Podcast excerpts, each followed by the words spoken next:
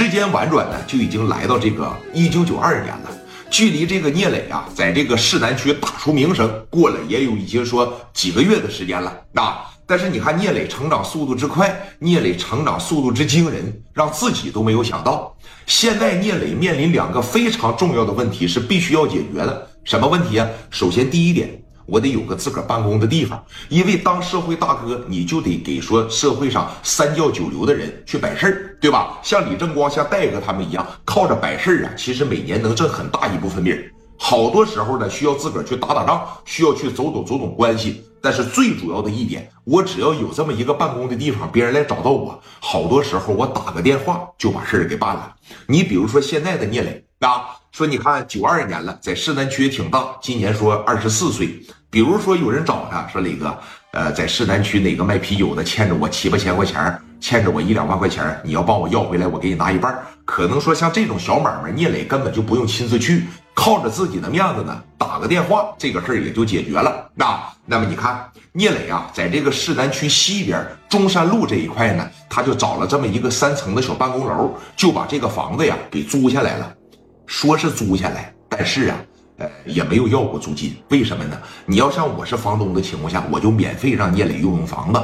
那每年有点大事小情了，磊哥还能给我办一办，对吧？选地方呢，说相中了这个中山路了，来，然后呢，自个儿注册了一个公司，叫什么呢？叫全豪实业有限责任公司。那后来这个聂磊用这个全豪是一直用着的，包括他后期做房地产了，以及说是这个游戏厅了，以及说是这个什么新艺星夜总会了，就全部挂到这个全豪实业了。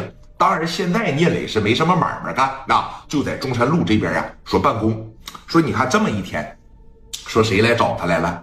聂磊的一个好哥们儿，哎，也是做生意的一个老板，做的呢不大不小，每年说能收入个几十万吧，收入个百八十万。我感觉在九二年的时候就已经很厉害了，很牛逼了。聂磊在自个儿三层的小办公楼里边，那上边全豪实业那四个大字就特别的显眼。来，来了。来找到聂磊啊！当时一楼，你看兄弟们都在，和正和茶楼基本上一样。每个社会大哥必须得有这么一个自个儿办公的地点。说你看往里边这一进啊，这哥们就说了：“磊哥在没在呀？”说磊哥在楼上，咋的？啥事啊？我是这个磊哥的好朋友啊。说哥几个是新来的吧？可能不认识我，我来找磊哥呀，办点事情啊。来，把手举起来，来说，你看这把手举起来啥意思？身上没有家伙事儿，没拿着刀，没拿着卡簧，没拿着小东风三，没拿着小秋秋，身上没有炸弹，你才能上楼见磊哥，是吧？你左边憋着卡簧，右边憋着五十四，我要把你放上去，你一见着磊哥，哐当一枪给他撂这，你怎么办呢？这哥们当时也知道磊哥玩的是社会，你就得遵守人家的规矩。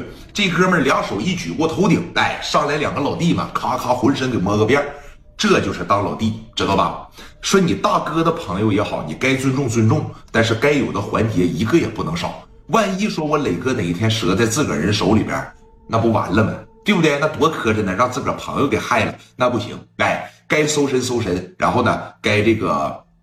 呃，这这这个该检查检查，那这边呢就来到楼上，来到三楼了。聂磊在三楼嘛，自个儿这边有个茶台，像这边有个台球案子，那边是聂磊的办公桌。那楼上的兄弟们都在这一块打台球呢，哐哐。那有的拿个拳击手套，咣咣咣咣，在这打这个沙袋。哎，没事了，总得让兄弟们练一练。那出去打仗，没准哪天就碰上个硬仗啊，咱要打不过人家怎么办呢？对吧？史殿林呢，领着他的十多个老弟在楼上咣咣咣就开始打沙袋。